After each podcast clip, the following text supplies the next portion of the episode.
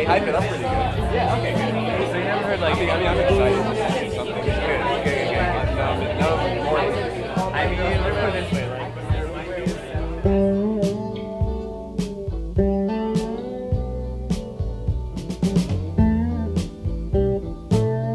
Muito bem-vindos ao Drive Thru, o spin-off do Cinema Grill. Eu sou o Gabriel Reis, seu host, e aqui a gente vai falar sem spoiler, de forma objetiva, o que a gente viu nas últimas semanas. Nessa semana, então, a gente vai falar sobre o filme Alucinações do Passado, que é um filme de drama de 1990, o Blue Jasmine, um filme do Woody Allen de 2013, e o Bullet, um clássico de ação de 1968 com Steve McQueen. Antes de começar, só lembrando, né, nos siga nas redes sociais, arroba Cinemagril no, no Instagram, pode nos mandar um e-mail no podcast cinegril.gmail.com e além disso, na plataforma de streaming que você está escutando esse podcast, você vai ter um espaço onde você pode seguir o podcast, pode deixar uma mensagem, especialmente o Spotify, ele tem uma facilidade que ali mesmo você já pode deixar uma mensagem e a gente pode conversar, né, no episódio passado do Gianni Dilma, é, do Cinema Grill, né, o tradicional. A gente leu uma das mensagens, então foi bem legal receber uma mensagem de vocês. É, então, sinta-se à vontade de mandar uma mensagem, uma recomendação ou algum filme que você assistiu que a gente comentou aqui e você concorda, discorda da gente. Então, isso tudo é bem legal e estimula a gente aí a continuar, né? É, lembrando também que a gente tem alguns episódios que a gente espera aí pra frente que vão ser bem legais, né? É, nesse final de semana a gente já comprou o ingresso, eu e a Ju, né, pro Barbie, né? Pra ver, vamos ver como que a, a Greta Gerwig vai seguir essa sequência, né? Ela fez bons filmes, né? Que foi o Lady Bird e o Adoráveis Mulheres. Vamos ver se, se o Barbie aí vai ser esse hype todo aí. Eu confesso que eu não assisti nada de trailer, de sinopse, nem nada. Quero tentar ir o mais puro possível ali para ver como que vai ser esse filme. E o Oppenheimer, né? É, que a gente vai ver também nessa semana. É, vamos ver aí se vai ser a obra-prima do Nolan, né? Ele seguiu numa sequência boa. É, eu confesso que eu não gosto muito do Tenet. Eu vi no IMAX, foi legal ver no IMAX tudo. Revi uma outra vez em casa, assim. E achei legalzinho, assim, sabe? Eu confesso que é, não gostei tanto. Acho que eu prefiro as primeiras, os primeiros filmes dele, especialmente Amnésia, que é meu filme favorito dele. Mas eu gosto muito da Origem, gosto de, de Interstellar. É, mas eu não sei, eu, o, o Dunkirk, eu lembro que eu vi também no IMAX e depois é, não, não, não vi nada demais, assim, sinceramente, não é um dos meus filmes favoritos dele. E o Tenet também, assim, sabe? Também tem alguns problemas com esse filme. Então, para mim vai ser assim um filme importante para tentar ver assim para que lado que ele vai, sabe? Sinceramente. Ele também não vi nenhum trailer, nada do tipo. Só algumas propagandas meio bestas dele lá com o rolo, falando que. Ai. Enfim, assim, nem vou entrar no médico, eu acho muita bobeira, assim, né? De, ah, você tem que sentar exatamente em tal lugar para ter experiência, sabe? Eu vou meio também, é, assim, sem saber muita coisa sobre a história, sei obviamente do que se trata, assim, o tema de forma geral, né? Mas vamos ver, tô empolgado. E claro, a gente vai ter episódio aqui também desses dois. Daí o episódio tradicional do Cinema Grill, aquele episódio grande, né? Eu e a Jo aí destrinchando o filme e vamos ver, né? Vai ser interessante, tô bem empolgado pra esses dois filmes. Outro filme mais pra, pro, em agosto vai ser o filme do Kleber, Kleber Machado, né? Que a gente já conversou que eu tô também esperando. E mais pra frente também, acho que daí já mais pro final do ano tem o filme novo do Martin Scorsese. Que daí sim, acho que esse é o filme que eu tô mais ansioso para assistir, na verdade. Então vamos ver aí. É, fique ligado que a gente vai abordar desses vai abordar esses filmes também, né? A gente não fala só de filme estranho, filme antigo, mas também a gente tava numa temporada ali que não tava saindo nada tão interessante assim para comentar. Mas a gente não vai deixar passar essa oportunidade, que são dois filmes importantes do ano aí, que saem exatamente no mesmo dia, então vai ser bem interessante falar sobre eles. Então, sem enrolar, vamos falar aí de forma mais objetiva. Eu sempre tento falar de forma objetiva, mas acabo me enrolando dos três filmes aí dessa semana.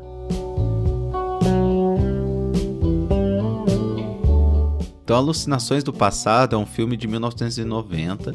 O nome original é Jacob's Ladder. Então, a tradução seria A Escada de Jacob. É, é um filme de 1 hora e 53 minutos, dirigido pelo Adrian Lane. É, é, um filme, é o mesmo diretor que fez Atração Fatal, que inclusive eu comentei no primeiro episódio do Drive Thru.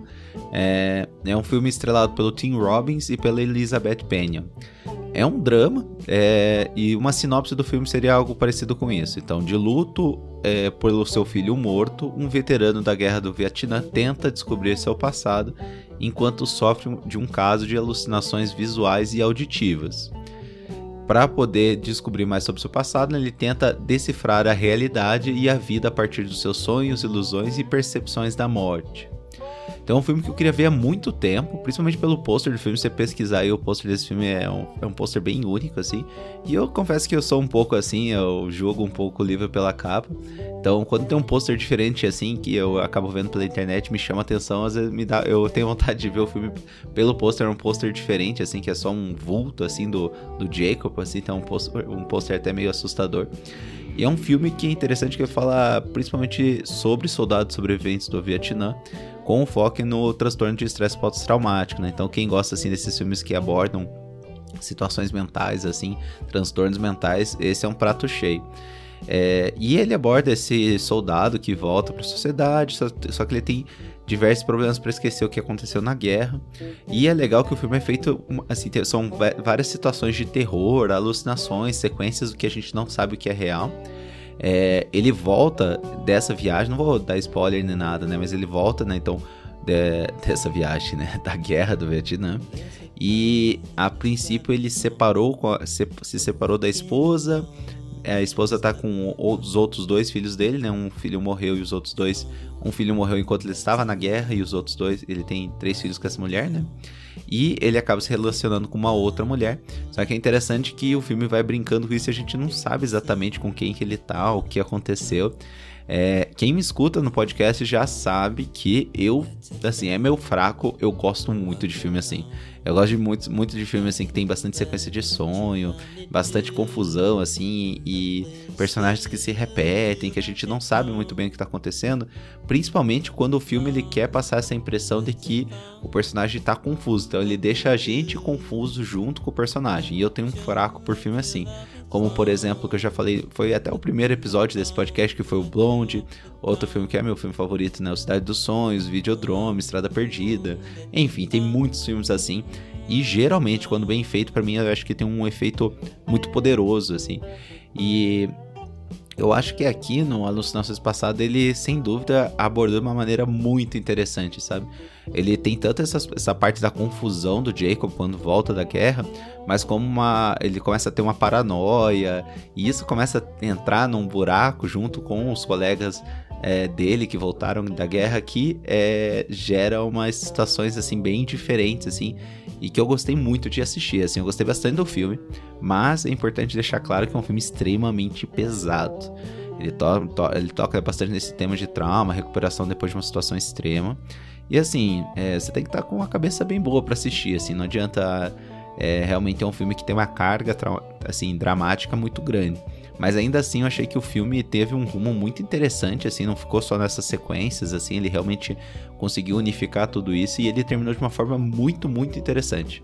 Gostei bastante. Me lembrou até, agora eu tinha até escrito a, a pauta e não tinha lembrado disso.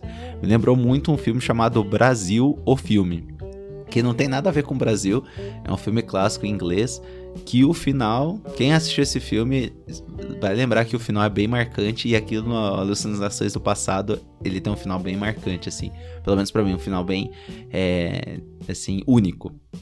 Então, se você tem curiosidade para coisas únicas, assim, um final único, talvez você deva ir atrás desse filme, né? É, além disso, se você gosta né, da temática de Vietnã, transtornos mentais, acho que é um, é um bom filme para você procurar para assistir. E o Tim Robbins, ele tá excelente no papel. É, realmente eu acho que ele foi muito bem, é bem único, assim. A... É único é uma boa palavra esse filme, né? A atuação dele é excelente. Uma curiosidade é que o ator que interpreta o filho morto do personagem principal é o Macaulay Culkin, né? Então, anos 90, aí ele era o cara, né? Aparecia em tudo que era filme.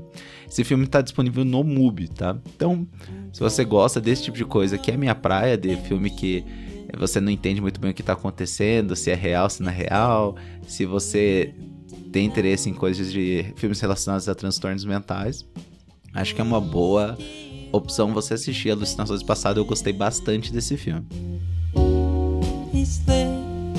Outro filme que eu assisti foi o Blue Jasmine, um filme de 2013, de 1 hora e 38, dirigido pelo Woody Allen, estrelado pela Kate Blanchett, o Alec Baldwin e a, a Sally Hawkins. Então esse filme é uma comédia barra drama, em que envolve uma ex-socialite de Nova York, que é interpretada pela Kate Blanchett, que se chama Jasmine, e ela acaba tendo um revés financeiro lá, ela acaba se casando lá com um cara que tem uma pirâmide financeira, com, comete crimes e acaba perdendo tudo que tem e precisa voltar para São Francisco e morar com a sua, sua irmã e seus dois sobrinhos que vivem ali uma vida muito mais simples do que ela está acostumada. Eu assisti esse filme junto com a Júlia depois que ela ficou curiosa que eu, é, no episódio anterior, o Drive Thru número 5, que é o Guardiões da Galáxia Utah, é, eu acabei mencionando esse filme, Blue Jasmine. Pra quem não escutou, resumindo, eu não gostei de Tar, tá? Não gostei nada de Tar. Achei o filme bem, assim, que tem um começo interessante, mas depois não se sustenta. Mas ainda assim, eu achei que a Kate Blanchett tinha ido muito bem no Tar. Só que, é, apesar disso, não consegui salvar o filme, né? E eu lembrei, nesse podcast específico, que eu gostei muito do Blue Jasmine. Gostei muito da atuação dela nesse filme, que ela ganhou o Oscar de melhor atriz por esse filme. Então, a Júlia escutou e ficou curiosa e a gente acabou reassistindo, eu reassistindo ela assistindo pela primeira vez, né? É um outro filme assim que fala sobre conflito de é, duas irmãs assim, né? E que vivem em mundos diferentes, né? Uma que é milionária e perdeu todo o dinheiro e outra que seguiu uma vida normal na sua cidade natal. E esse conflito assim mesmo de visões sobre o que é sucesso, o que é felicidade, né?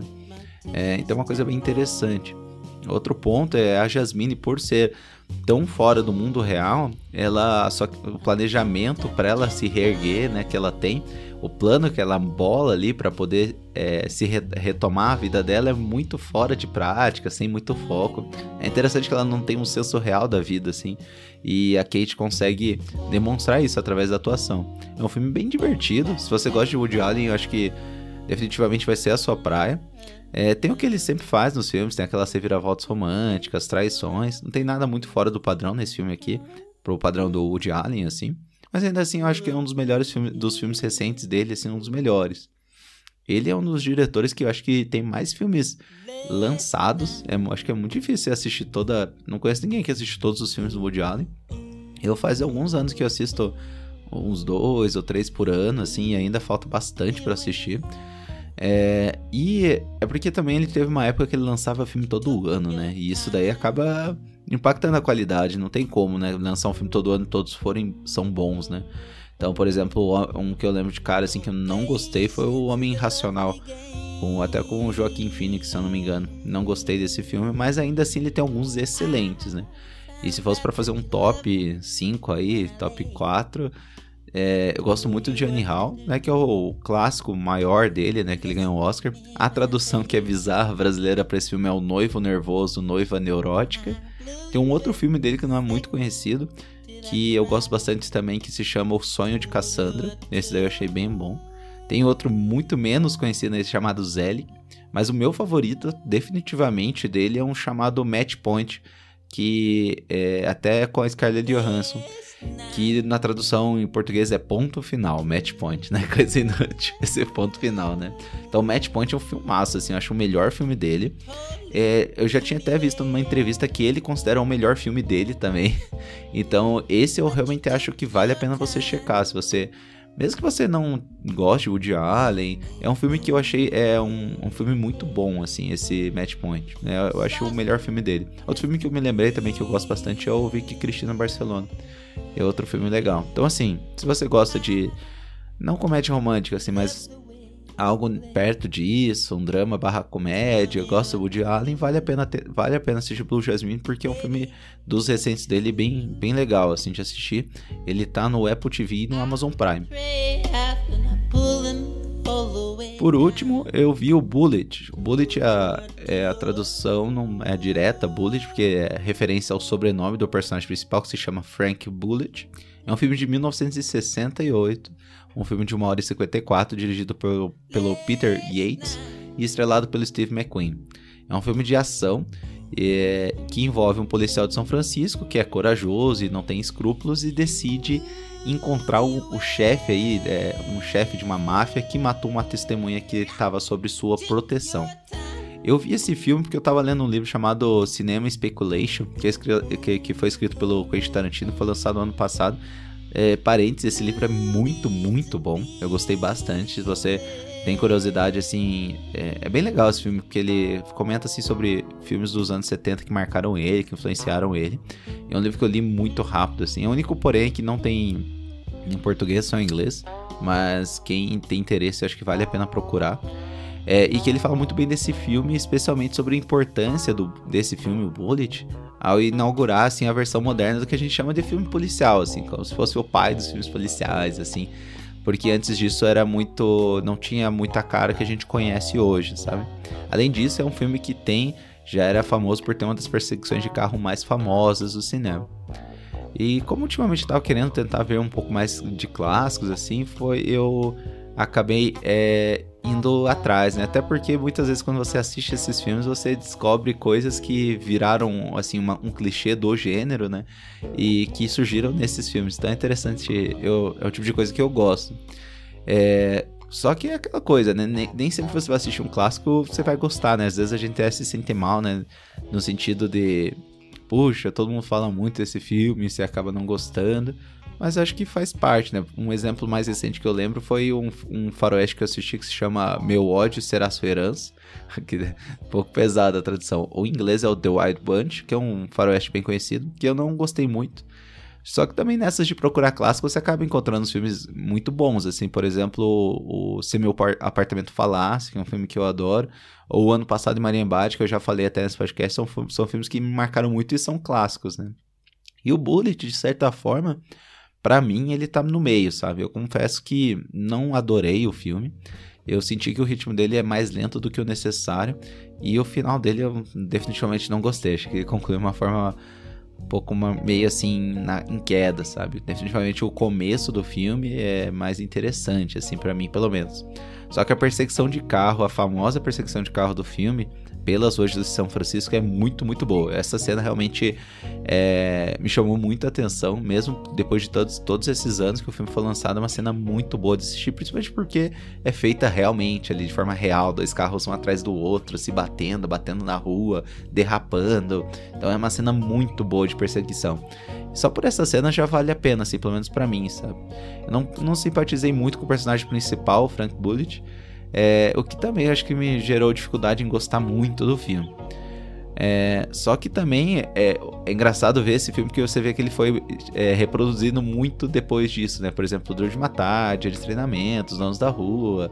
É, enfim, tem muitos filmes, vários exemplos de filmes policiais que é, é dá para ver a influência que o Bullet teve nesses outros filmes, né?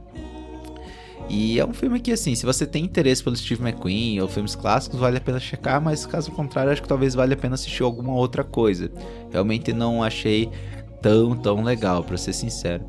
Mas essa questão de ritmo me lembrou que o que eu e a Ju tava comentando no, no episódio passado, que é muito engraçado como a nossa percepção e o, o, jeito que a gente assiste filme muda ao longo das gerações, né? E agora a nossa geração é a geração que é a, a é hiperestimulada, né? Não tem como negar isso. A gente tem muita dificuldade em, em parar um tempo e ficar observando uma coisa, né? E o que esse filme na época foi considerado um filme muito frenético, é, se pega alguém né, da minha geração, né? E senta para assistir o filme, puxa, você já sente que ele não é frenético, ele é bem mais lento, assim. engraçado como a, a nossa noção assim de ação, ela e ação assim, e o ritmo do filme ele vai mudando, né? Hoje em dia os filmes estão saindo assim com uma muito mais muito mais coisa acontecendo ao mesmo tempo, o que não necessariamente é uma coisa boa, né? É, mas é interessante ver que um filme lá de trás que era considerado nossa muita coisa acontecendo, muito estimulante, já é um filme assim que talvez o ritmo seja até um pouco mais lento. Engraçado como a nossa visão vai mudando ao longo do tempo. Muito bem, eu queria agradecer por ter escutado esse episódio do, do Drive Thru. Não esqueça então de usar 5 estrelas lá, avaliação no, no Spotify ou, ou o que você esteja escutando. Se você está gostando dos episódios, compartilhe com seus amigos. Isso ajuda bastante a esse podcast chegar a mais pessoas. E lembrando que também, se você tem curiosidade do que a gente está assistindo, né, eh, tem uma lista na descrição do episódio dos filmes. É, se é só colocar por ordem de, de que a gente está adicionando que você vai ver o que a gente está assistindo. É, às vezes a gente não acaba comentando de todos os filmes, mas é, tô tentando nos últimos tempos falar de todos, tudo, pelo menos um pouquinho sobre tudo que eu tô assistindo. Então, muito obrigado por escutar esse episódio e a gente se vê na próxima. Lord.